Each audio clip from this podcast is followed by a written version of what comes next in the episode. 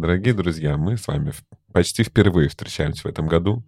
И, конечно, Новый год всегда время построить каких-то планов.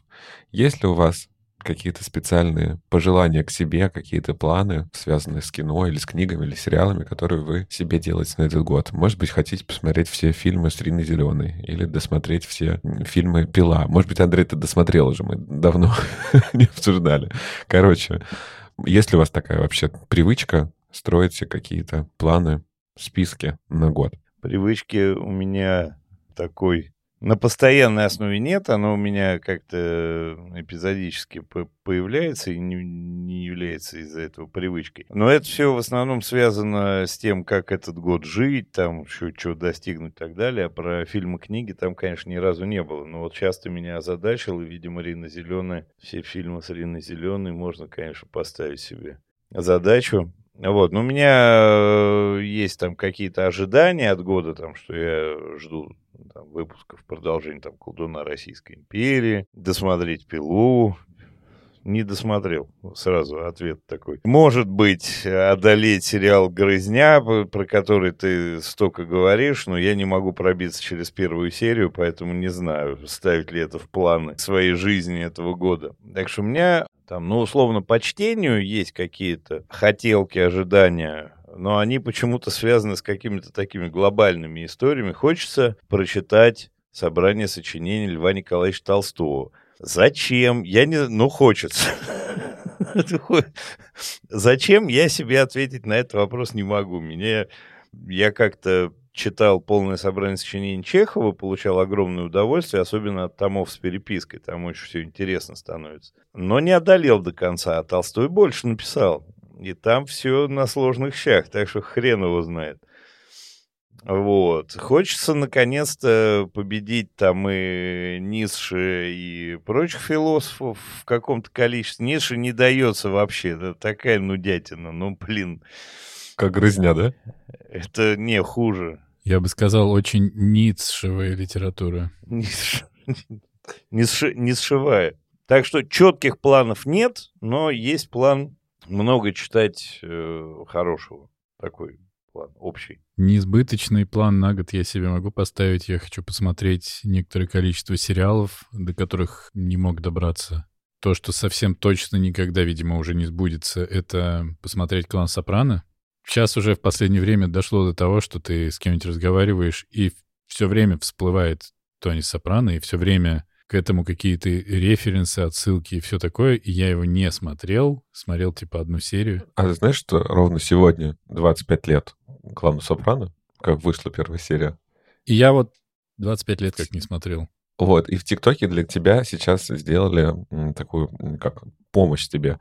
Выложили короткие ТикТоке один ТикТок, одна серия. То есть ты можешь теперь вот быстренько справиться со всеми сезонами. Но у меня большая проблема, к сожалению, в том, что мне неинтересно же просто узнать, что там было.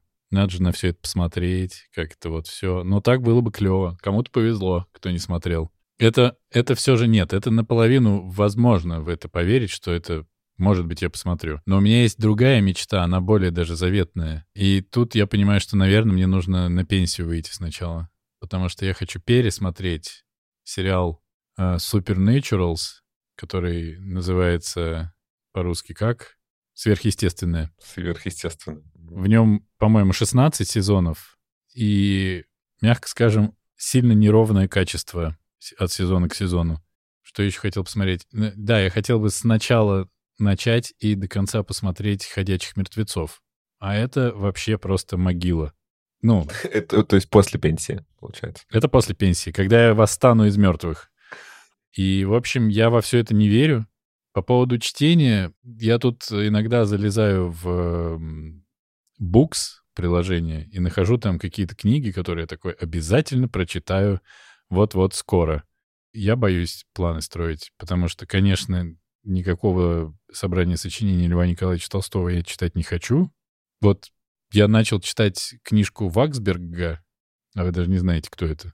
Мне не очень понятно, нравится мне это или нет, но я ее начал читать только по одной причине. Что это за причина, я расскажу в бусте кусочки, там будет понятно, потому что мне нужно было заполнить образовавшуюся пустоту в сердце. Не знаю. Я не умею строить планы. Короче, все, весь этот э, размазанный спич о том, что я не умею строить планы, и вряд ли у меня, меня ждет успех согласно тому, как я это запланирую. А из-за того, что я планы нормально строить не умею, сейчас, секундочку. Я когда писал про лучший сериал прошлого года, что я там написал? Капельник и Юз. И я совсем забыл написать про Белый лотос, потому что вот это был разрыв всего тоже на свете. Сейчас мы получим мастер-класс от Артура, он выдаст списки. Первое, первое, второе, третье по книжечкам, первое, второе, третье по фильмам, первое, второе, И третье компот. по сериалам. Вот. И мы Да, и компот. униженно располземся по углам. Артур Олегович, Значит так. Э, Как сказать, 10 советов, как построить планы. Нет, я, конечно, обожаю строить планы, де- делать списки, вести какие-то ежедневники, все остальное, но не, на самом деле не так много планов я себе понастроил. Что касается книг и, и сериалов, я очень хочу продолжить огромное количество циклов и сезонов, которые я забросил. Я не знаю, третья книга Джоан Роулинг про м, Корморана Страйка, да, вот под псевдонимом, то, что она пишет, э, Роберта Ге- Гейлберрита. Вот, короче, какие-то продвинутся. а их, а их не, не, не шесть разве, нет? И- Да-да, но я, на- я за две прочитал и когда-то когда завис на этом. Поэтому вот хочется как раз-таки во всех своих циклах, в которых я завис, как-то продолжить. Или есть очень много сериалов, которые супер крутые, но почему-то я их там где-то забросил. Уже вышел пятый сезон Фарго, например, да, и там играет вот эм, девушка, которая играет пиарщицу из Теда Ласса, и она главная героиня пятого Фарго, а я еще четвертый сезон Фарго как-то пропустил, а уже три Джона Темпл. Вот, а уже три года прошло, да, по-моему, с выхода предыдущего. Вот хочется вот избавиться от вот этих зависших каких-то хвостов. И почему-то я решил себе такую поставить, вот ты хочешь пересмотреть там сверхъестественное, я хочу посмотреть X-Files. Я никогда не смотрел вот так вот целенаправленно, специально. С- 108 сезонов, 356 серий, сколько там. Вот такой вот, наверное, большой у меня план. А по книгам хочется тоже м, взяться за что-то такое важное, большое. И я пока не могу выбрать э, между э, Роберто Баланьо 2666 или «Бесконечной шуткой» Фостера Уоллеса. Ну, как будто такие книги, в которые ты вязнешь на пару месяцев. Ну, посмотрим. После того, как мы осилили сегодняшнюю нашу тему обсуждения, как будто уже нам ничего не страшно с вами. Вот. А по фильмам, на самом деле, что-то как-то по фильмам не так много, но скоро нам выкатят списки на Оскар, и я, как всегда, постараюсь посмотреть всех вот этих хотя бы 10 основных. Ты их всех посмотрел. Барби, Оппенгеймер, э, Мальчик и птица. Да, да, да, про два я еще расскажу в дополнительных минутах. Скорее Не всего, они тоже расскажешь. будут... Клянусь, ну, в сегодня каких-нибудь не- дополнительных минутах расскажу. Я думаю, что они тоже будут в номинантах, а они тоже сейчас взяли много премий на вот «Золотом глобусе», который прошел в эти выходные. Вот и все. Я вспомнил, у меня есть одна книга, которую я переношу в планы каждого года. Это «Улис». То есть он у меня есть в печатном виде, в электронном виде. Он у меня везде есть. То есть он прямо бьется в меня как может. Ты, наверное, хотел сказать не Улис, а Улиска на склоне. Улиса Сезам еще можно сказать. Улиса можем- Сезам. Автор Мы можем с тобой вместе, Андрей, попробовать. У нас есть, э, да, Шаши, которая была нашим гостем, постоянно нам говорит, когда вы будете обсуждать. Вот тут у нас не будет вариантов. Можем попробовать влезть в эту авантюру на второй части года. Причем у тебя на, на заднем фоне э, никто же не видит, но там стеллаж с книгами, и каждый раз там этот улис торчит, ты прямо бьет по глазам еще в каждом выпуске. Ну что, вот такие у нас планы. Давайте узнаем, как мы справились с нашим предыдущим планом, первым домашним заданием на этот год.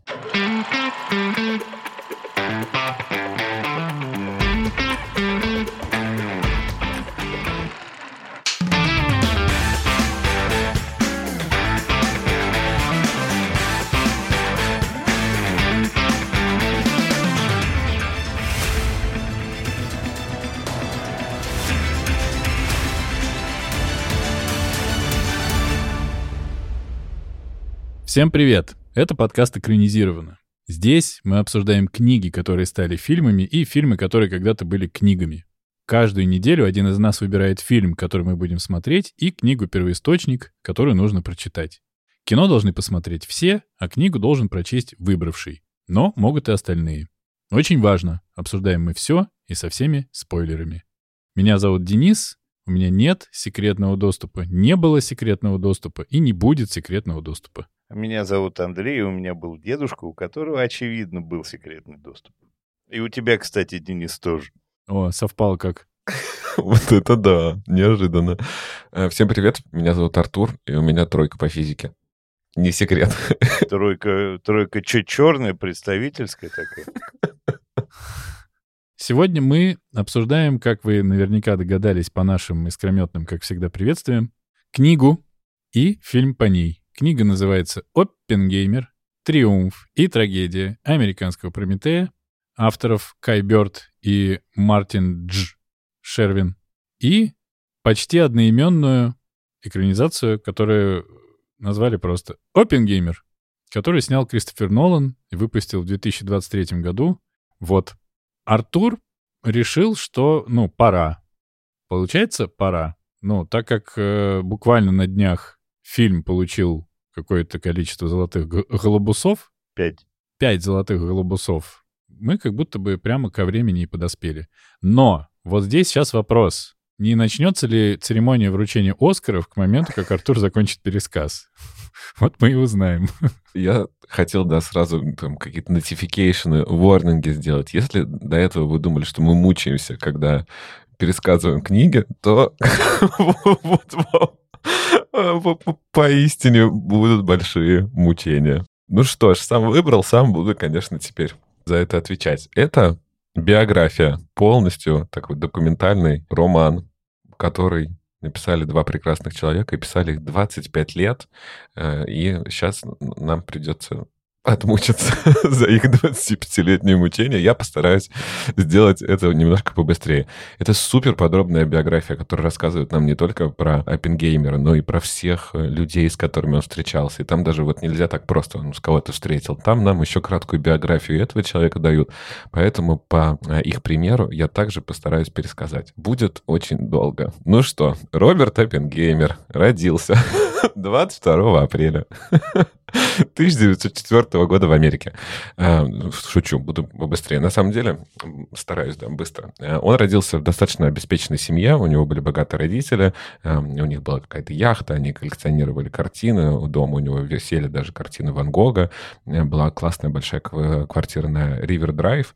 Э, Он занимался яхтенным спортом, занимался верховой ездой, но был не самый такой общительный мальчик.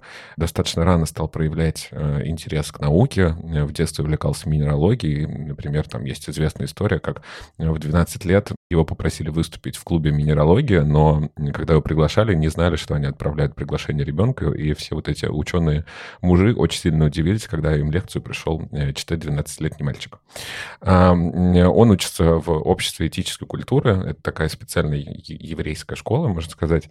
Он поступает в Гарвард, сначала хочет изучать химию, потом начинает изучать физику, но на самом деле не ограничивается вот такими э, науками. Он очень сильно увлекается и историей, очень много читает, э, изучает языки, включая санскрит, пишет стихи, знает отлично всю поэзию. И в Гарварде получает степень бакалавра и становится, по-моему, одним из лучших среди 30 э, выпускников э, того года выпуска. После этого уезжает в Англию, поступает в Кембридж, Можно сразу поправку. Он вошел в 30 лучших выпускников вообще за всю историю. Хорошо, спасибо, Андрей. Хорошо, что сейчас сказал, а не потом перечислять будешь вот это первое, второе, тридцать восьмое. Тут я много чего упущу, будет что дополнить. Э, Вот, едет в Англию, поступает в Кембридж, э, и тут у него начинаются такие какие-то ментальные проблемы. Э, о, а, Очевидно, он испытывает какие-то проблемы из-за отсутствия секса и связи с девушками, у него начинаются проблемы с отцом, ему назначают сеансы психотерапии, он ходит к аналитику, происходят достаточно странные случаи с отравленным яблоком, когда он пытается отравить одного из своего преподавателя, но так и до конца не ясно, было ли это правда, или ему это показалось, или это было только его желание. Но как раз после этого случая его отправляют к психоаналитикам.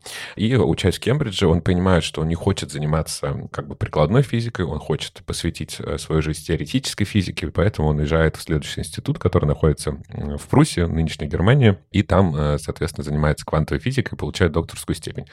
Возвращается в Гарвард, получает много приглашений по работе э, в разные учебные заведения, но выбирает Беркли и основную часть жизни будет преподавать много там. А он э, был такой суперинициативный ученый, у него было всегда много идей, но он очень быстро как бы загорался какой-то идеей, но, по сути, не доводил никакую идею до конца, всегда совершал очень много ошибок, не был таким очень, как сказать, усердным, упертым. Планы на год не составлял как будто бы. Был такой, скорее, больше идейным вдохновителем, чем четким исполнителем. А у него также было такое место силы в Нью-Мексико. Он проводил почти все там свои отпуска. А у него там была лошадь, вроде даже как бы какая-то его любовница. И он постоянно ездил, соответственно, в Санта-Фе и катался там по горам, по прериям, по пустыням и получал силы, проводил все свое свободное время там. А он также достаточно много проводит время с коммунистами. Он влюбляется в Джин Тетлок. Она была достаточно известная такая активистка и коммунистка.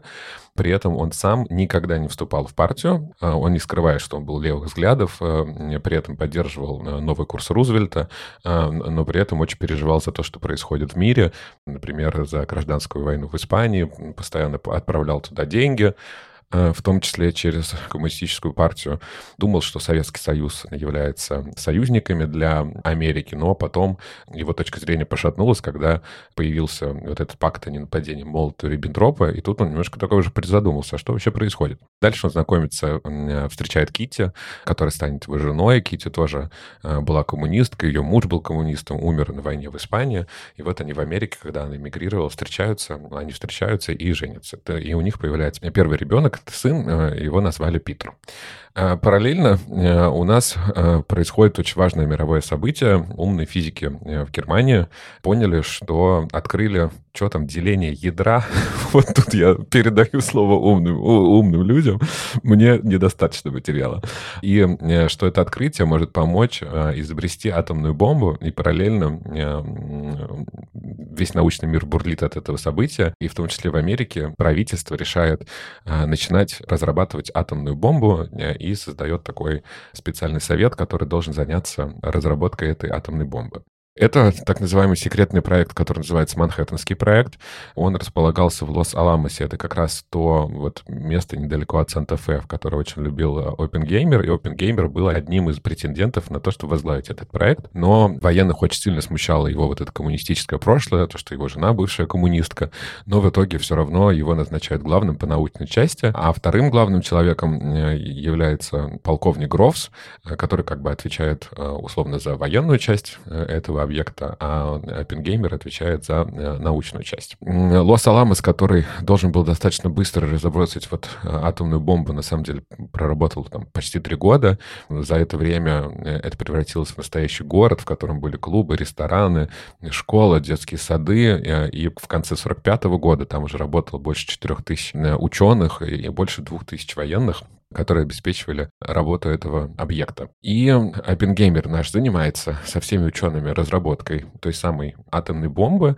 Он ездит по другим э, университетам, э, соответственно, где также занимаются разработкой какой-то части этого проекта.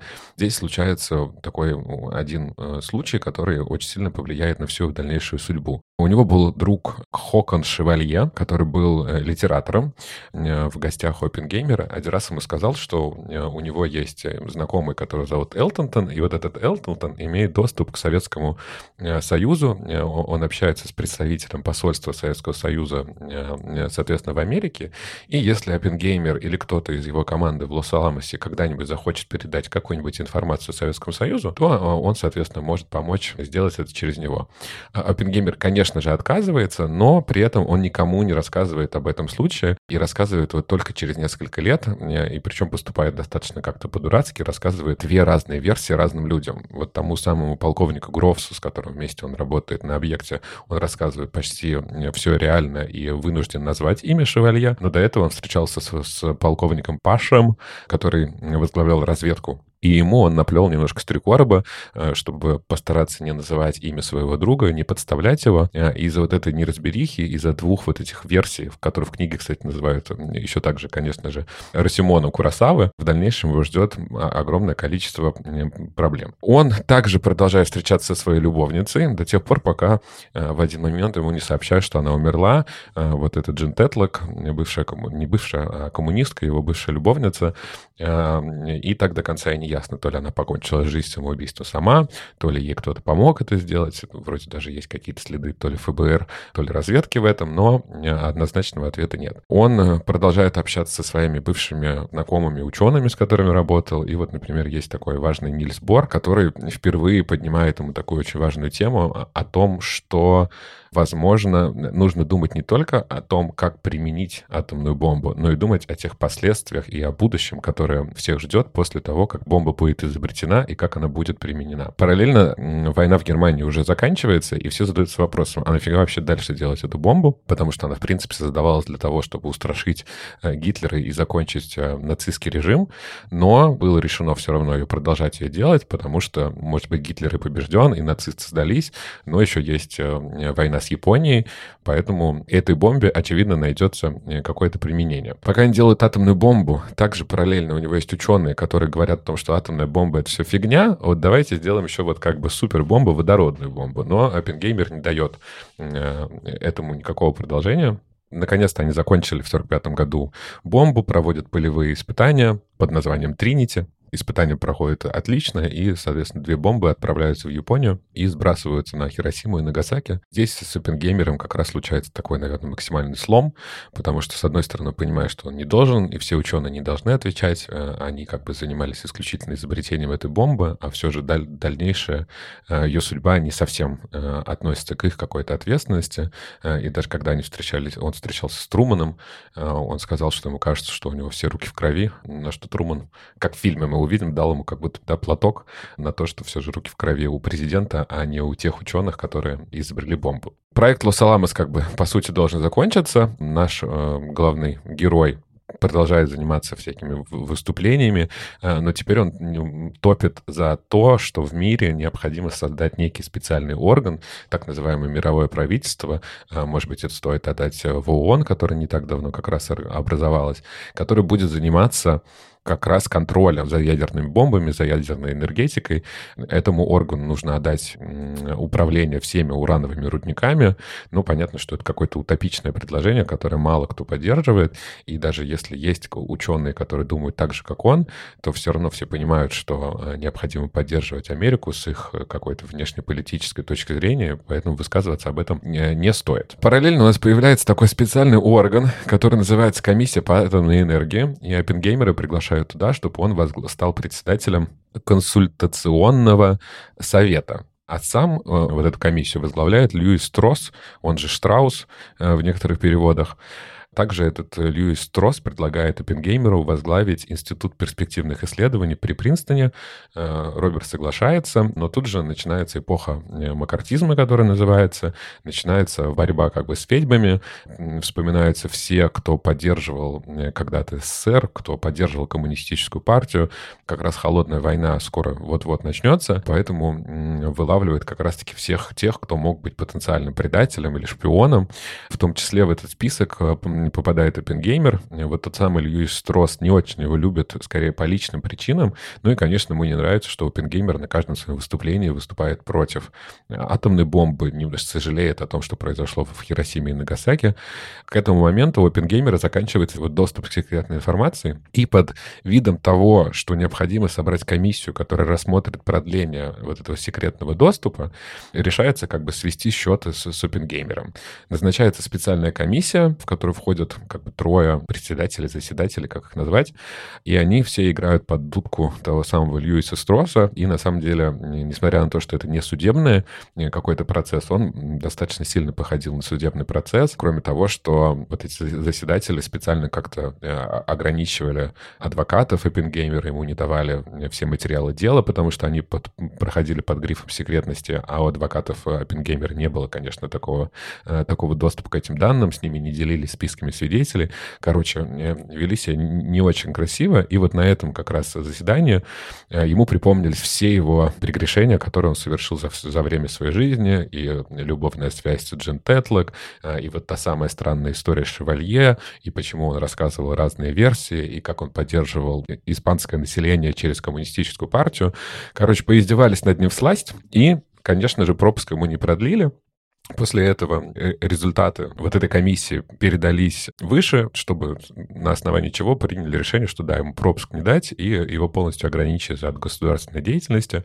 Он э, вначале продолжает возглавлять вот тот институт перспективных исследований, но со временем тоже оттуда уходит, ездит по всему миру, тоже выступает с лекциями. За ним, конечно же, продолжает следить ФБР, потому что думает, что он в один прекрасный момент, э, скорее всего, свалит Советский Союз. И, и там есть достаточно смешная история история, как он едет на Карибы отдыхать на яхте, и ФБР думает, что сейчас выплывет подводная лодка Советов, которая там-то и заберет Оппенгеймера и увезет его в Москву. Вот, но на самом деле он, конечно, не был никаким русским шпионом и всегда поддерживал Америку. Свою жизнь он окончил тем, что он как раз поселился со своей женой и с двумя детьми на одном маленьком острове в Карибах и умер от рака горла, потому что он курил по пять пачек сигарет в день и еще трубку и достаточно вел не очень здоровый образ жизни. После его смерти его прах опустили как раз недалеко от того острова в Карибах, в котором он провел последние годы своей жизни. И в конце нам немножко рассказывают о том, как сложилась судьба у его жены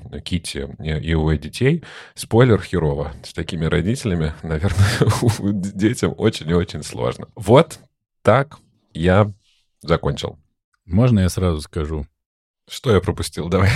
Спасибо, Артур, за пересказ. Мне кажется, это было очень информативно. Кажется, что ты сильно прибедняешься, когда говоришь, что, например, там это сложно, потому что выглядело так, как будто бы ты практически его читал. Так и есть. Ты крутой. Я книжку не читал. На этом прощаюсь с вами. Пока. Вот это ты подлянку. А может быть, слушал? Я послушал до момента появления школы. То есть первых 300 страниц, получается. Ну, 300 — это много. Нет, мне кажется, первые 100. Да, и все. А почему я не дослушал Опенгеймера, вы узнаете в дополнительных минутах. Беспощадный байт на дополнительные минуты просто. Даже, даже не... Но я ее прослушал, Андрюх, там... я хочу тебе сказать, Андрюх, ты не имеешь права сейчас задумываться, э, мять голову. У нас просто нет времени. Мы в 25-м году уже, пацаны. Ну да. Я прослушал. Это было непросто, ну, потому что и сам текст э, не так, чтобы сильно такой увлекательное мероприятие. Ну, автоби... ну, вернее, биография довольно подробная, с огромным количеством исследований, с огромным количеством всего. Было довольно нудно, но при этом довольно интересно, потому что, как я неожиданно понял, такой есть стереотип, что американцы ничего не знают про культуру других стран, про события, которые там происходят. И я понял, что про этот период жизни Штатов я не знал, ну, примерно как они ничего не знали о нас. С этой точки зрения было интересно основная поразившая меня история, на самом деле, в этой книге, что вот ты там где-то увидел, что он очень переживал и раскаивался там за Хиросиму. Нет, не переживал и не раскаивался. И это несколько раз ближе к концу книги говорится, когда делали какие-то театральные постановки, книгу писали о нем, и все пишут, как он расстраивался и как он, значит, этому всему сопереживал, а он говорит, нет, это неправда, я делал свою работу, я делал бомбу, я ее сделал, а куда-то упала, я не виноват, это к себе не прикладываю никак, и он не топил за то, чтобы там уничтожить все оружие и так далее. Нет, он за открытость, за то, чтобы вся информация была всем доступна, и тогда сложно спекулировать и э, разрабатывать какие-то неожиданные вещи. Я это прочитал так. Э, вообще там основная коллизия с этими секретными допусками, это как раз вопрос в том, что когда возникла необходимость для того, чтобы победить во второй, ну, не проиграть во Второй мировой войне, создать какое-то сверхудивительное оружие, которое может самим фактом своего существования решить исход войны, Ученые встали как один почти и пошли это делать. То есть это не то, что они не обязаны. Они занимаются наукой, они исследуют. Там самый как раз пик расцвета всей этой квантовой физики, куча изобретений, куча каких-то шикарных возможностей того, всего пятого, десятого. Они собрались и пошли, собственно, помогать стране активно.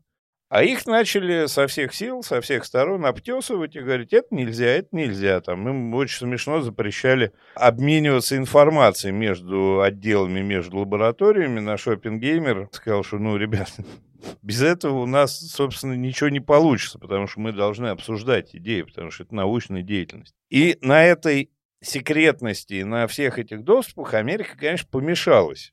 Добавилась туда еще коммунистическая вот эта истерия, антикоммунистическая. И, конечно, там был период, ну, такой, очень советско-союзный. То есть они ничем принципиально от Советского Союза не отличались вообще. Вот когда ты это слушаешь и понимаешь, что ровно такой же дебилизм на государственном уровне, очень жесткий, очень болезненный. Теперь неудивительно, почему там так легко приживается кэнселинг и прочая история. Потому что они к этому привыкли, они это умеют делать. А и просто вот сменили э, направление взгляда, и вместо коммунистов теперь э, канцелим всех. Канцелим шоу-бизнес. Потом придет время как кого-то другого. Но книга такая крутешная. Я так понял для себя, что Оппенгеймер, он не то чтобы самый выдающийся пипец, физик и такой. Он очень талантливый ученый, но гораздо более талантливый администратор. Так, если очень простыми терминами, он собрал лучших ученых, дал им возможности и всех направлял по чуть-чуть. Направлял э, их э, мысль, направлял работу с идеями, направлял какие-то вещи, которые они там сами не видели, он там обсуждал, потому что он ученый сильный был, он, в общем, мог обсудить на нормальном уровне, дать новый ход, дать новый импульс какой-то. В этом его силище. А после всех этих взрывов он начал там тут все основное, это про открытость и про то, что все должно совместно контролироваться. А это, конечно, нахер не нужно ни штатам, ни Союзу, никому, не нужно. Слушай, я только тебе кратко отвечу, а потом к своим э, умозаключениям перейду. Про то, что а, администратор. Вот мне показалось, что он фиговый администратор, потому что он как раз-таки, ну, типа, администратор — это тот классно по протоколу действует. Это тот, кто бы, наоборот, должен за вот это все, это секретность, за, за все тайны, все соблюдать. Я бы его назвал вдохновителем. даже есть, да, вот эта же система как раз деления всех сотрудников, всех менеджеров. Вот есть там, типа, кто вот как он, мне кажется, идейный вдохновитель, чем администратор. Есть слово более подходящее, конечно, лидер. А, он лидер, он вокруг себя Абсолютно. объединяет, направляет все. Лидер, к сожалению, не, не очень любимое мной слово, но оно здесь самое годное. Да. Это правда. То есть он мог как раз-таки дать какую-то идею, мог ошибиться, но эта идея могла помочь другим ученым что-то выразить, там классно рассказывать, как он работал со своими студентами, там подкладывая да, им какие-то незаметно статьи из журнала, чтобы э, ученик нашел, студент нашел эту статью э, и, и мог посвятить там свою какую-то докторскую э, работу именно этой статье. В этом плане, да, лидер, наверное, тут, тут я с тобой согласен. Что касается сожаления о Хиросиме и Нагасаки, конечно, конечно, он нигде как бы в этом не, каялся. И, наверное, в фильме этого даже чуть больше, да, чем то, что мы прочитали в книге.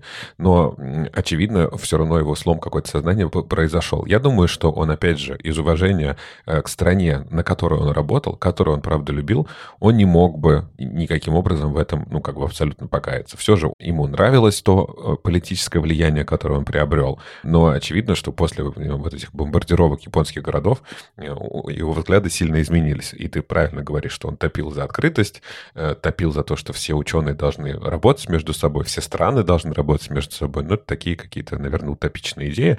И мне здесь самая была интересная мысль, что, по сути, холодной войны могло бы не быть, если бы вот там э, все, все же пошли по, по вот этому э, этапу открытости. Но, наверное, такого не могло бы не случиться ни при каких раскладах.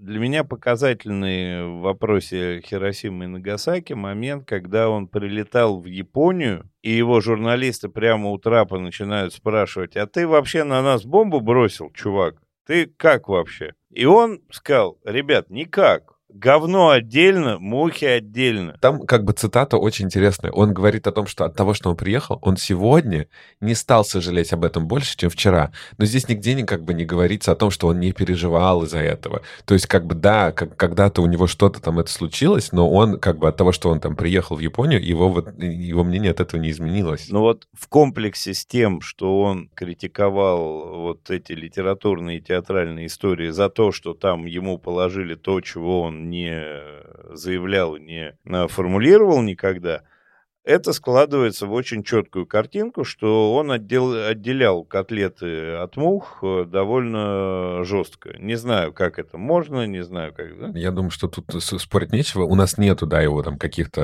э, покаяний, раскаяний его. Мне кажется, что он сожалел, просто не мог об этом как бы высказываться. Возвращаясь к книге, я думал, что она будет, честно говоря, сложнее и скучнее читаться, э, и я план построил себе в день читать, по-моему, по одной части, это примерно 100 страниц, поэтому ее легко за 6, по-моему, дней можно прочитать.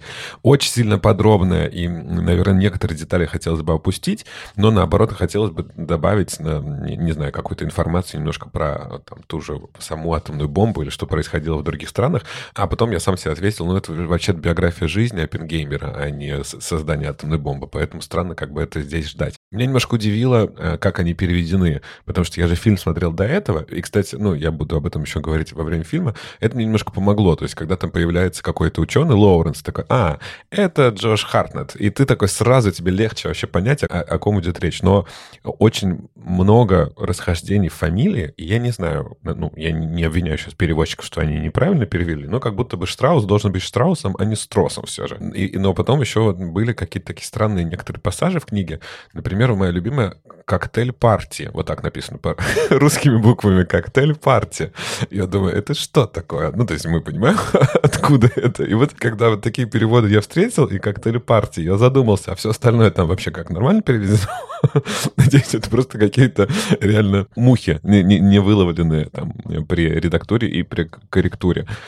Короче, книга занудная, но супер-супер классная и интересная, и даже не сколько, правда, про Оппенгеймера, сколько про эпоху. В книге, что меня больше всего раздражало, то есть в целом я разделяю твое мнение, но раздражало огромное количество повторов. То есть некоторые ситуации обсасывались 100-500 тысяч раз, с разных сторон говорились одни и те же... Вот в книге. И ощущение, что они предполагали, что читатель, читая где-то к середине, начнет забывать то, что было в начале, и они ему чуть-чуть пересказывали, напоминали. А вот эта ситуация она вот про то. И там было вот это вот, и вот это вот. и, значит, вот такие те самые подробные э, перекрестные ссылки. Я, так как слушал, э, у меня не было плана по 100 страниц, у меня был 31 час. А под конец я гнал на скорости 1.75 и 2. И, в общем, нормально шло. И я в какой-то момент, ну, ты ходишь, слушаешь, потом отвлекаешь, занимаешься другими делами. Возвращаешься, так, этот момент уже был, или этот момент, ну там что-то сбивалось, и это вот предыдущее упоминание этого момента, или следующее, или я вообще где? То есть, то есть это не такое повествование, которое с любого момента подхватываешь и бежишь радостный дальше слушать. Но книга прикольная с точки зрения истории и событий вот этой страшной атмосферы в Соединенных Штатах Америки, это да. Денис, поговори с нами, расскажи про фильм немножко.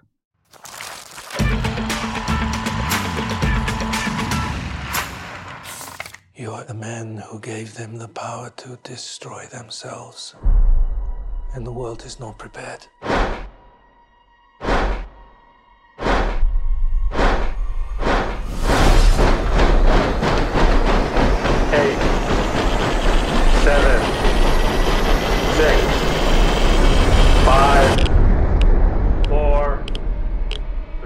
Truman needs to know what's next. Two, what's next? One. Здесь не 7 дней, здесь 107 дней просто в этом фильме, потому что, когда я его смотрел, я просто такой, типа, кто, кто, кто, каждый раз, кто. В фильме Кристофера Нолана снялись Киллиан Мерфи, Эмили Блант, Мэтт Деймон, Роберт Дауни-младший, Флоренс Пью, Джош Хартнет, его выкопали где-то, Кеннет Брана, э, ну, конечно, Кейси Аффлек, которого нам готовили прямо несколько сцен и показывали только со спины, и ты потом такой, ох ты, это же Кейси Аффлек, ё-моё. Гэри Олдман, Рами Малек, который просто, типа, я думал, что он так и не скажет ни слова, но нет, дали ему поговорить. Если вы хотите узнать содержание фильма «Опенгеймер», вы можете смело отмотать на начало пересказа Артура. Переставить все по порядку? в хаотическом порядке. Можно я, я вот про, про порядок? То есть нужно взять все события из книги, перемешать их в хаотическом порядке хронологически, поменять э, людей, которые что-то говорили, делали, вообще смешать к ядреням все, и, в принципе, можно сказать, что это очень дословная экранизация, потому что слова там сказаны. Они там внутри есть. Только они чуть-чуть не в тот год сказаны, не тем человеком, не тому человеку. И было, ну, не совсем так, ну, какая это же Нолан, ему же похеру. Поэтому вот... В целом, так как я не сильно, ну, я всего процентов на 80 отвлекся во время пересказа Артура, я понял, что на самом деле событийно там все как есть. Ну, потому что это байопик, а байопик имеет правила. Он не может придумать, что Оппенгеймер на самом деле не бомбил, ну, не придумал бомбу там условно. Но он придумал, что он спас э, этого самого Бора от отравленного яблока. То есть это Белоснежка и семь гномов какие-то. Слушай, но э, э, это же не... Но это же совсем, типа, не сюжетообразующая история. Там вопрос не в том, что он спас Бора, потому что Бор не знал, что его спасают, а вопрос в том, что с Бором они поговорили. Но они не говорили. В это время мы смотрим, и как бы мне кажется, это самое главное, мы смотрим на то, как ему дают характеристику, да, то есть что, типа, способный-то способный, но с математикой херово, допустим, да, с арифметикой. И мне кажется, это как раз прикольно, потому что даже за те две страницы, которые я послушал, сухость вот этой биографии, она сильно тебя обезоруживает, потому что это правда надо, типа, ну, зарядиться терпением, стать Артуром и Андреем, и ее, эту биографию всю прочитать. Прочитать я вообще представить не могу. Или, короче говоря, послушать. Поэтому основные вещи, да, основные вехи, все, конечно же, есть. Мы понимаем, мы видим путь, ну, не от самого детства, но, в общем, достаточно протяженный путь Роберта Оппенгеймера от, когда, от момента, когда он учился, до момента, когда его уже топчут со всех сил э, злокозненные штраусы и, и торговцы обувью и все такое. Действительно, есть ощущение, что, ну, была такая, представьте, стеклянная тарелка, Нолан ее уронил, потом положил в банку, в которую, которая в фильме была для визуализации, сколько у них есть урана, обогащенного и чего-то еще. Плутония. Плутония, перемешал вот так вот рукой и такой, а сейчас у нас момент с э, Эйнштейном. Окей, какой момент? Да похер какой. Если честно, я не понял, зачем это все было настолько перемешано.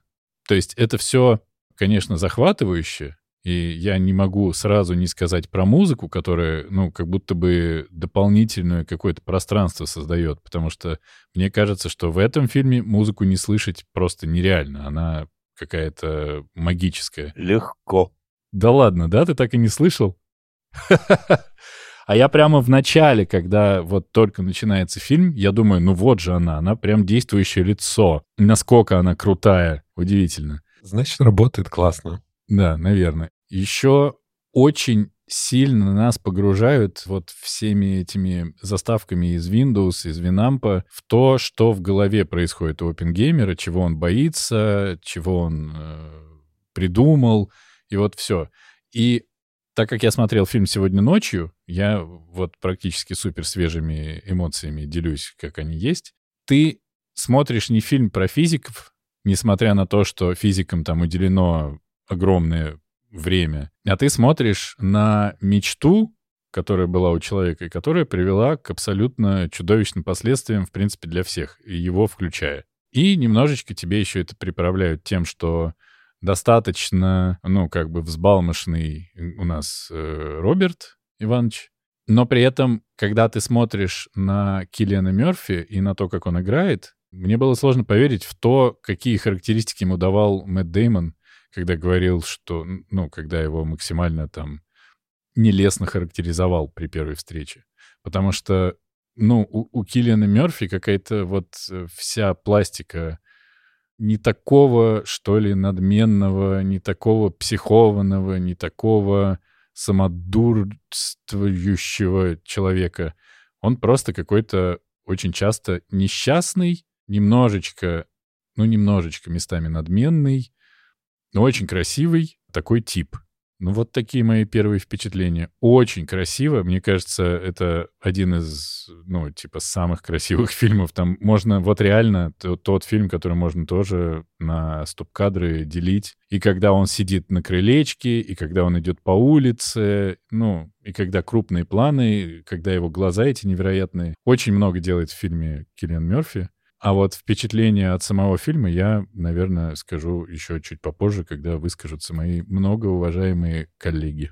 Пожалуйста. Когда я смотрел первый раз его, я подумал, что я не все понял, так как смотрел в оригинале, все же там из-за недостаточного хорошего знания английского, каких-то политических э, игр или физических да, терминов. Но нет, на самом деле нет. Вот только прочитав книгу и посмотрев фильм, вот в голове может сложиться какой-то единый большой образ. Я уже сказал, когда я читал книгу, мне наоборот помогали образы из кино, да, как минимум а, актеров как-то легче, э, героев, людей э, идентифицировать анализировать по тем, кто их играл.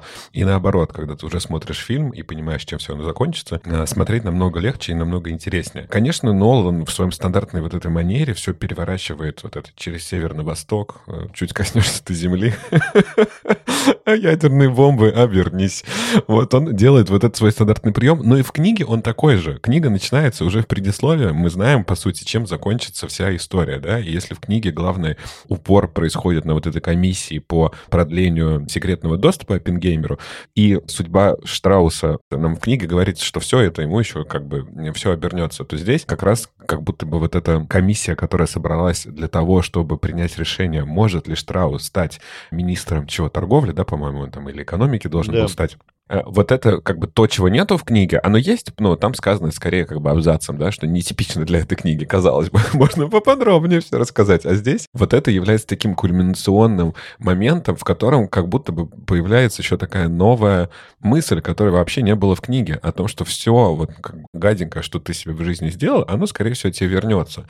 То, какой ты судебный процесс не в суде устроил над Эппенгеймером, то же самое тебя ждет, когда твоя судьба, твоей профессии профессии, твоего повышения по государственной службе э, будет приниматься. И это, на мой взгляд, круто, что э, добавляются какие-то новые грани в ту историю, в которой вот мы только что прочитали как бы 800 страниц. Музыка супер, все актеры супер, но их тоже, ну, так много, ну, просто как бы невозможно. Очень классно было увидеть э, вот этого парня, который в «Пацанах» играет, да, и здесь он играет Ричарда Феймана, и ты даже не знаешь, что это Ричард Фейман, тоже супер известный физик. Вот мне кажется, что если мы знаем, мы как бы какого-то физика, который вообще писал более-менее развлекательные книги, это как раз Фейнман. Вот его играет э, вот этот актер из «Пацанов». Я понял, что я не перевариваю Флоренс Пью. У меня вот как бы немножко добавилось в моем списке не очень приятных мне актрис, но сцена, когда он сидит голым в момент вот этой комиссии, а потом не только сидит голым, но и как бы, да, когда его заставляют рассказывать о безмене, э, и, и, и мы видим, да, вот этот э, условно секс в кабинете, и он такой, безмен нужен, чтобы если пакет взвесить.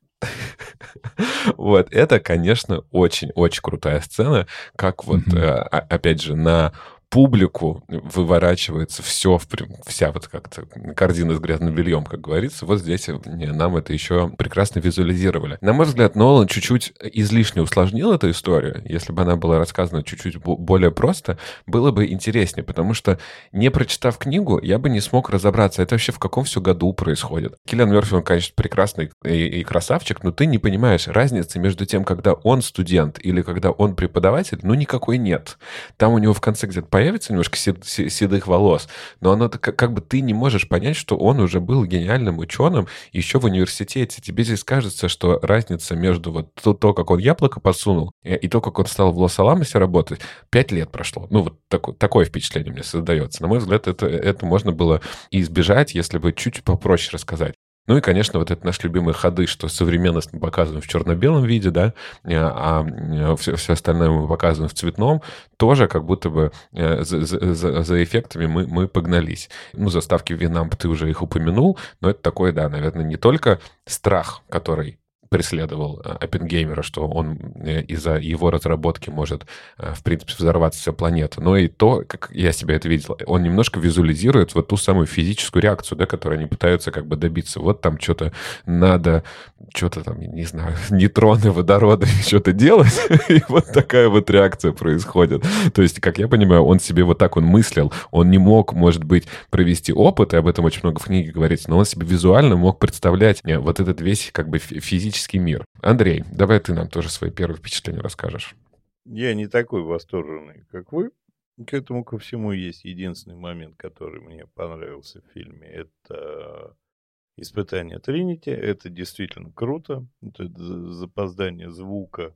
Там вся вот атмосфера, все вокруг. Это действительно круто. Все остальное он взял там тысячу действующих лиц, ни про кого ничего не объяснил, бросил их в эту кастрюлю. Ты определяешь четырех основных, пятерых. Ну и как-то за ними следишь, потому что если ты не читал книгу, все остальные для тебя темный лес. Не ты один с тройкой по физике. Я думаю, 99% зрителей ни хера не знают никаких имен из всей вот этой вот толпы когда тебе прямо накидывают этих имен каждые там несколько минут, ну и, ну и что, ну и кто эти, зачем они здесь, почему они важны, зачем нам их показывают.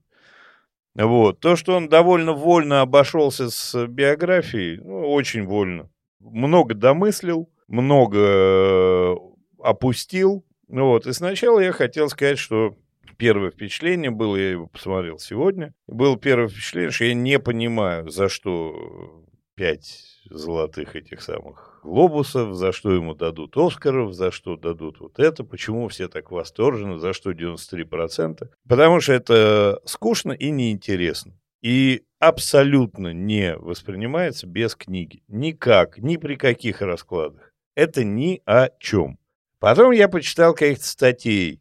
И как там Нолан и в эту пустыню ездил и построил там второй город и как Мэтт Деймон сидел, значит, прямо в самом доме Оппенгеймера, и как они там снимали какие-то, и как он был очень тщательно к этому подходил, что там физики и ученые вокруг все собирались и консультировали, и не хотели на обед уходить, и все кисоньки такие, все работали, работали, не переработали. И как он атомный взрыв взрывал э, без компьютерных эффектов, и как его шутили над ним, что, что он действительно сделал микроатомный взрыв. Нет, это там магний, фигагний и прочая фигня. Ну, неважно как все он это старательно изучал источники. Я подумал, что ну ладно, тройку за старательность, ок, все. Но плюс тройку с плюсом, потому что еще есть сцена вот этого атомного взрыва. Он сделал абсолютно какого-то безвольного, рефлексирующего Оппенгеймера. А это был харизматичнейший лидер, да, со своими тараканами, да, с э, долгим периодом становления. Но он читал лекции и разговаривал и вел всю эту историю, судя по книге. А книге мы не можем не верить, если люди, сука, 25 лет что-то пишут и прям вгрызаются в тему. Я буду больше верить им, чем Нолану. Он шикарно вел лекции, последователи его боготворили, и он прямо был кумир, они одевались как он, они ходили за ним, они вообще от него балдели. Он магнетически действовал на женщин, вот как только он преодолел, значит, свою сексуальную неспособность, так он стал сексуально способен. Активно, и, в общем, все от него млели, все в него влюблялись и так далее. Здесь это другой человек какой-то, совсем другой. И Китти, которая королевских кровей на самом-то деле только очень это скрывает, у нее там всякие родственники. Ну какие тут нахер королевские крови? Ну где тут, что тут? И, в общем, у меня, как обычно, наложилось несоответствие книги и того, что я увидел, Я очень расстроился. Я ждал этого Оппенгеймера. Я его собирался вот прямо смотреть к этому подходу. Ну, сейчас, это же Нолан. Это же должно быть что-то прямо невообразимо крутое. Он же такой... А, не увидел. Вот. Мне пойти куда-то, я так понимаю, я так судя по вашим лицам. Ну, вам по, вам по очереди, вам по очереди Артуру за Флоренс Пью, которая, по-моему, здесь просто какая-то богически красивая. А кто это такая Флоренс Пью? Джин, Джин Тетл. А. Тетлок. За Эмили Блант и Двор стреляю в упор, Андрей Юрьевич, тебе лично. За Китти, получается. А, за Китти, хорошо. Ну, первый, который ты назвал, хоть это самое, э, голая грудь была и всякие формы там, ну, тут я скорее к тебе ближе, чем к Артуру. А тут чего у этой-то и, и того не было. Нет, мне кажется, что она максимально крутая. Что я хочу сказать по поводу, какие вольности себе позволил этот чертов э, Нолан. И воспринимается... Кто ты такой? Что такое? И воспринимается ли этот фильм без книги? Ну, во-первых, безусловно воспринимается. Мне, как зрителю, неискушенному чтением биографии Опенгеймера, было, строго говоря, похрену, кто каждый человек, который участвует в каком-либо обсуждении. При этом мне очень четко дают понять, кто хочет сделать водородную бомбу. Мне достаточно четко дают понять, почему в моменте Опенгеймеру это не нравилось, почему потом это все подзаморозилось. Мне достаточно дают понять про этого претендента в министры торговли, которого Дауни-младший играет, и он просто невероятный. Как бы я понимаю, что в другой ситуации, может быть, если бы я прочитал книгу, я бы говорил по-другому, но, по счастью, я не прочитал, поэтому атмосфера, поэтому ощущение эпохи, ощущение вот этого простора. И тоже очень интересно, что у него есть было, было вот, вот это вот место, куда он приезжал с палаткой, с Джошем Хартнетом, там и с братом со своими там прибухивали, что-то общались. И потом он это место, это же место, да, это почти какая-то святая святых, то место силы. Но он, он туда засунул вот весь этот ад, там они взрывали эту бомбу, я почему говорю, вот, что это все плюс, потому что я начал смотреть фильм, а, ну, типа в 12 часов, ночи или в пол первого. Я думаю, ну, блин, сейчас посмотрю, типа, 20 минут, потом когда-нибудь буду досматривать. Я оторваться не мог насколько, по-моему, он круто сделан. И я помню еще, когда Артур его смотрел в кино, он говорил, что за физическими изъяснениями следить сложновато. И, кстати, сложновато даже, когда ты с титрами это смотришь, потому что они быстро говорят, они быстро перекидывают с какими-то вещами. Но о людях, которые, ну, слабы на мозг, типа меня, Нолан подумал, он это сильно все упростил. Я сомневаюсь, что физики, сидя друг с другом и общаясь на одном языке, ставили круглые банки и складывали туда шарики, чтобы понять, как, э, ну, типа, как это все работает. Может, это и было, но выглядит это так, как будто они друг другу объясняют то, что они знают по умолчанию. Мне кажется, что фильм при всей его, я здесь с вами, естественно, спорить не буду, при всей его неточности в каких-то моментах, додуманности или чем-то еще, работает и по-другому, и на другое. Нет такого фильма, не может, мне кажется, быть ни трехчасового, ни пятичасового, ни Наполеона Ридли Скотта, который вот выйдет когда там уже скоро. Уже вышел. А, он уже вышел. Где нам дадут тот самый портрет биографический персонажа. Я не верю в такое. Ну, может быть, я просто видел и не помню, но здесь как раз то, о чем, Андрюх, ты говорил не один раз, это взгляд режиссера. Забавно, что у нас меняются позиции, у всех причем, что режиссер может свой взгляд применить или не может. И здесь он смотрит своими глазами. Я вот понял, сейчас слушал тебя, и я это там до подкаста тоже сформулировал у себя в голове. Когда ты экранизируешь художественное произведение, мне, в общем, кроме там моей, моей кар картинки в моей голове, ну, мне, в общем, предъявить нечего. Совпало, не совпало, там какие-то события туда-сюда, акценты расставил, но это художественная история. А это биография, и это Нолан, и все новое поколение будет смотреть эту интерпретацию и никогда в жизни не прочитает эту книгу, потому что это, сука, 31 час или 700 страниц. И они будут смотреть эту версию – с э, вот таким Оппенгеймером, с такими сглаженными углами, с такой историей, это потихонечку переписывает историю. Может ли режиссер менять историю, не придуманную, а настоящую? Это вопрос. Вопрос, мне кажется, чуть-чуть еще в другом. Если люди без фильма про Оппенгеймера никогда не узнали бы про книгу Оппенгеймер, то с, этой, с этим фильмом, какой бы он ни был, они хотя бы знают, что книга есть. Я что-то не помню, чтобы мы с вами в планах на любой год или такие говорили бы, блин, слушайте, тут книга есть про Оппенгеймера, нахрен. Всю его жизнь нам расскажут. Мы такие, очень хочу почитать. Да никто из нас не хотел ее читать. И не собирался. И не прочитал бы, скорее всего. Вот почему-то мне так кажется.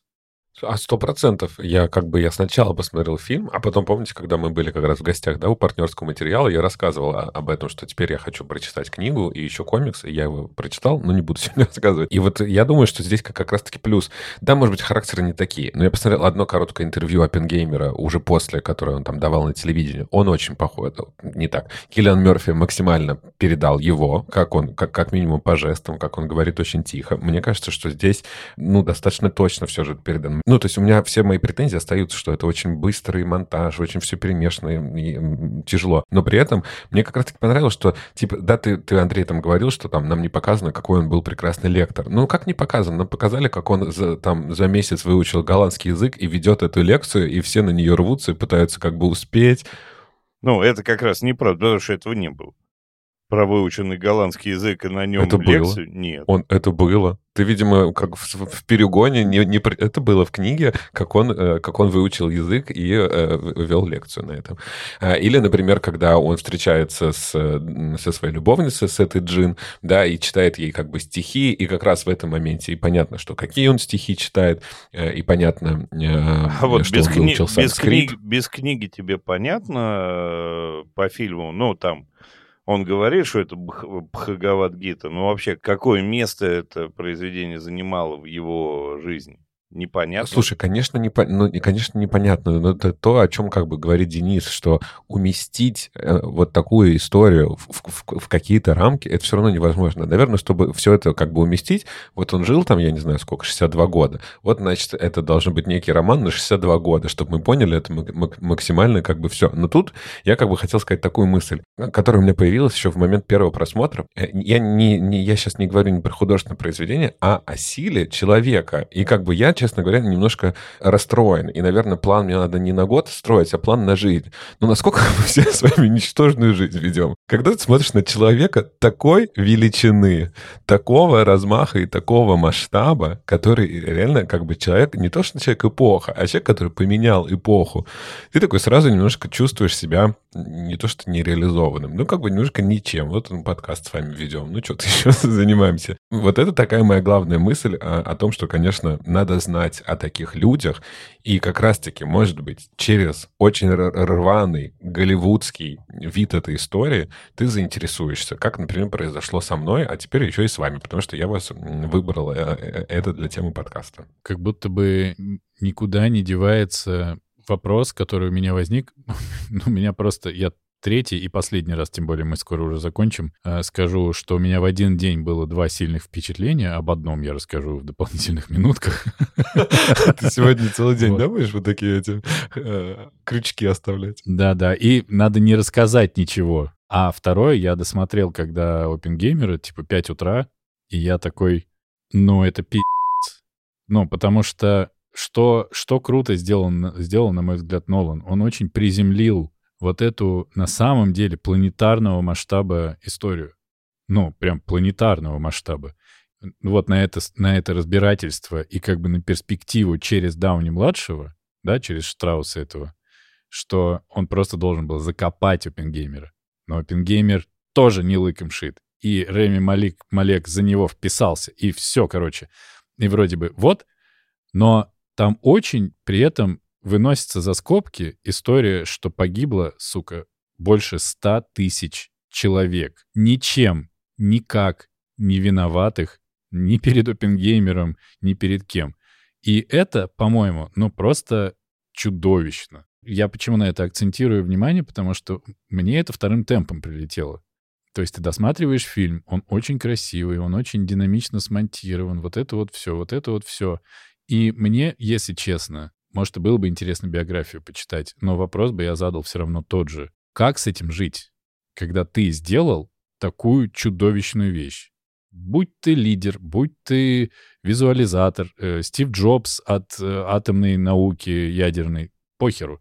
Ты придумал вещь, которая уничтожила при первом предъявлении сколько? 100? 200 тысяч человек. Слушай, но в книге чуть больше, а вот в комиксе «Бомба» об этом еще больше. Там как бы говорится о том, что э, э, реально как бы, ну, гонка вооружений еще не началась, но вот, вот она оттуда и стартует.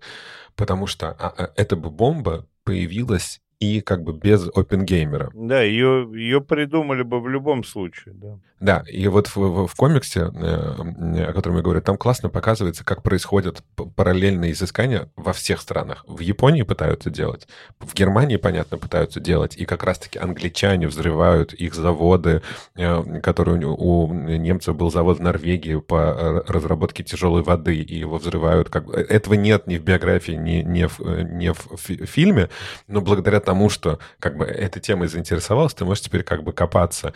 Поэтому я думаю, что он правда не мучился тем, что он изобрел саму как бы бомбу. И самое главное, об этом еще говорит Эйнштейн. Мы ничего не изобретаем. Это существующие законы.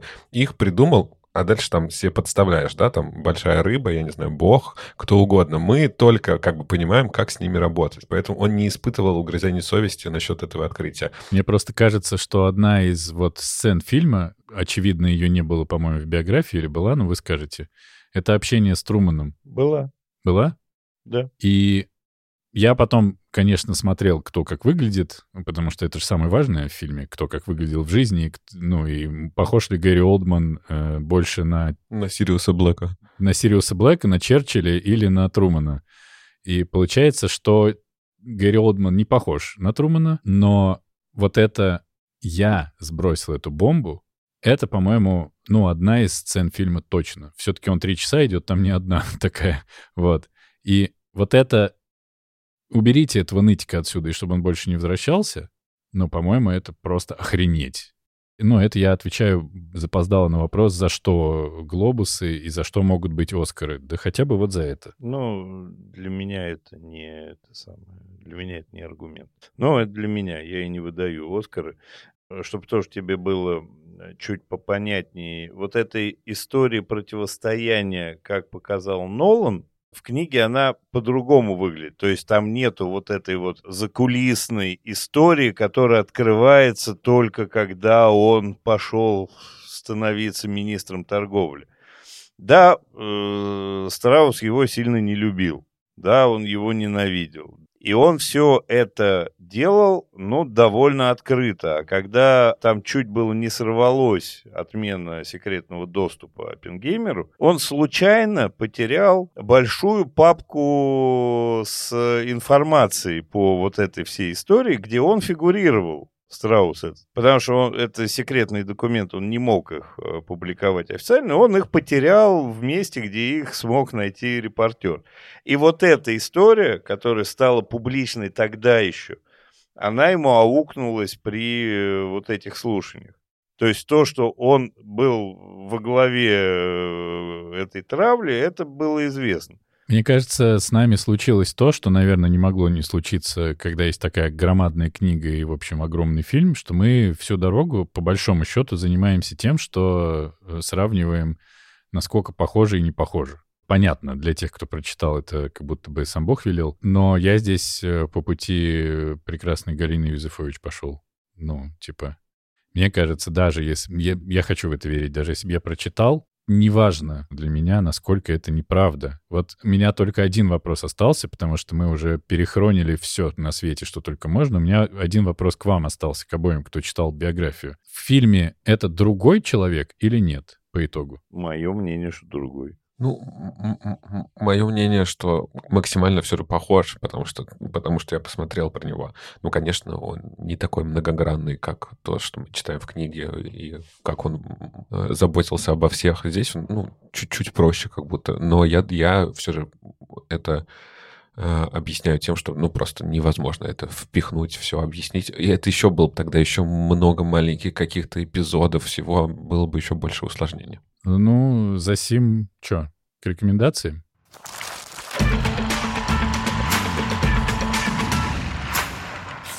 Ну, я, очевидно, рекомендую и фильм, и книгу максимально, максимально рекомендую всем, но я не могу согласиться с Денисом, что фильма достаточно, как будто бы его достаточно, но это как бы так вот, типа, совсем какой-то верхний уровень. Я все же советую потом немножко покопаться. Не обязательно э, слушать или читать э, оригинальную книгу, но чуть-чуть разобраться в истории, даже э, с помощью, например, комиксов, о которых я тысячу раз говорил, называется он «Бомба», как будто тогда эта история станет полнее и интереснее. Ну и ждем триумфального шествия этого фильма на Оскаре. Так, про книжку ни слова. Э, делайте с ней что хотите, но, наверное, скорее всего, прочитайте. Вот. А про фильм...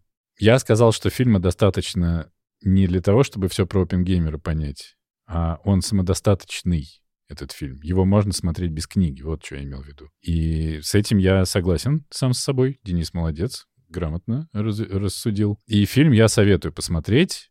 Э, мне кажется, что это очень крутая работа. Я сейчас э, отпугну половину наших слушателей. Мне вообще-то Нолан нравится. И я считаю, что он хороший, талантливый режиссер и сценарист. И Киллиан Мерфи, One Love, абсолютно. Рекомендую. Знаешь, я рекомендую книгу. Это очень важно и это очень интересно знать. Это большой кусок нашей сегодняшней э, истории. Ну, то есть это то, что то, с чем мы сейчас живем, и то, с чего все это началось. И это знать надо прямо обязательно. Из фильма рекомендую посмотреть момент с атомным взрывом, остальное можете пропускать, потому что бессмысленно. По фильму у меня антирекомендация, мне не понравилось. Книгу, да, двумя руками.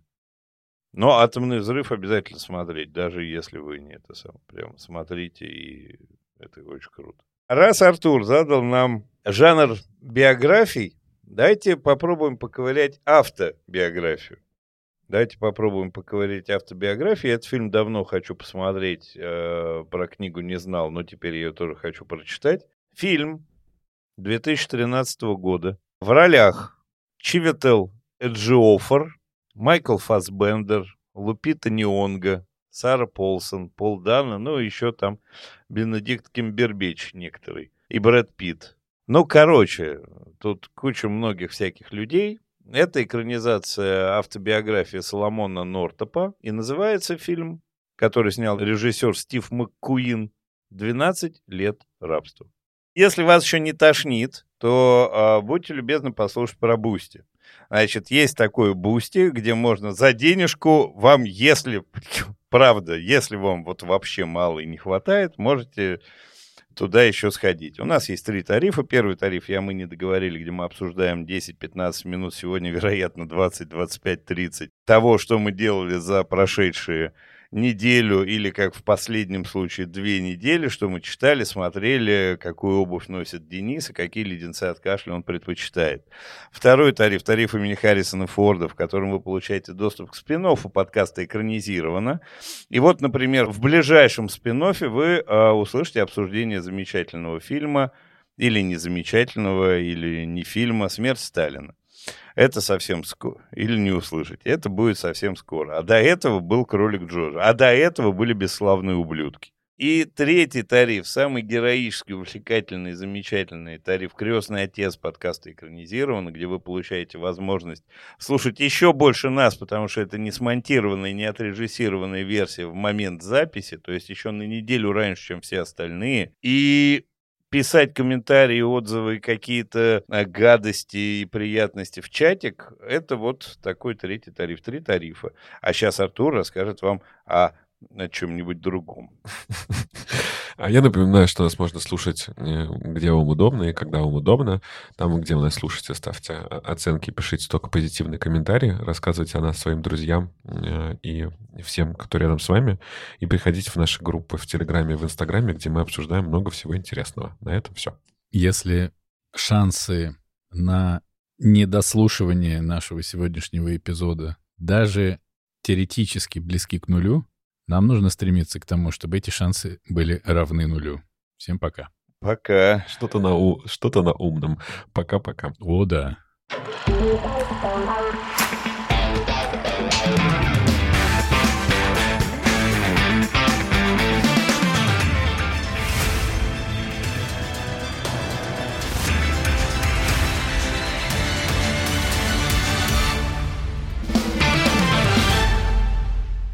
Можно сразу вопрос, пока Дэн не начал заставку. Кто фильм рассказывает сегодня? Не я. Я сейчас скажу. Я тоже так могу махать. Сейчас. Ну, слушайте, на самом деле, я думаю, что нам не надо будет его рассказать. Обязательно надо будет. Так, Тогда Андрюха. Снегирь был последний. А, Денис сегодня. Тогда я не говорю приветствие, окей? Ну, а мы А его не я- знаем, поэтому А никто я, не а говорит я не тогда. прощаюсь. Нет, нет, ты два раза прощаешься за это. Причем Ладно, в, в Господь. начале. Причем. До свидания, да. Смерть Сталина уже была к тому моменту. Какому? А, когда, Когда значит, бы- Оппенгеймер. была, да. Ну, Сталин уже умер. Не, Сталин, не- не слушайте Андрея. но но тело его живет. И третий тариф. Тариф Тело? крестный Сталин умер, но тело его живет. Вы услышали краткий пересказ фильма и, и, и научи.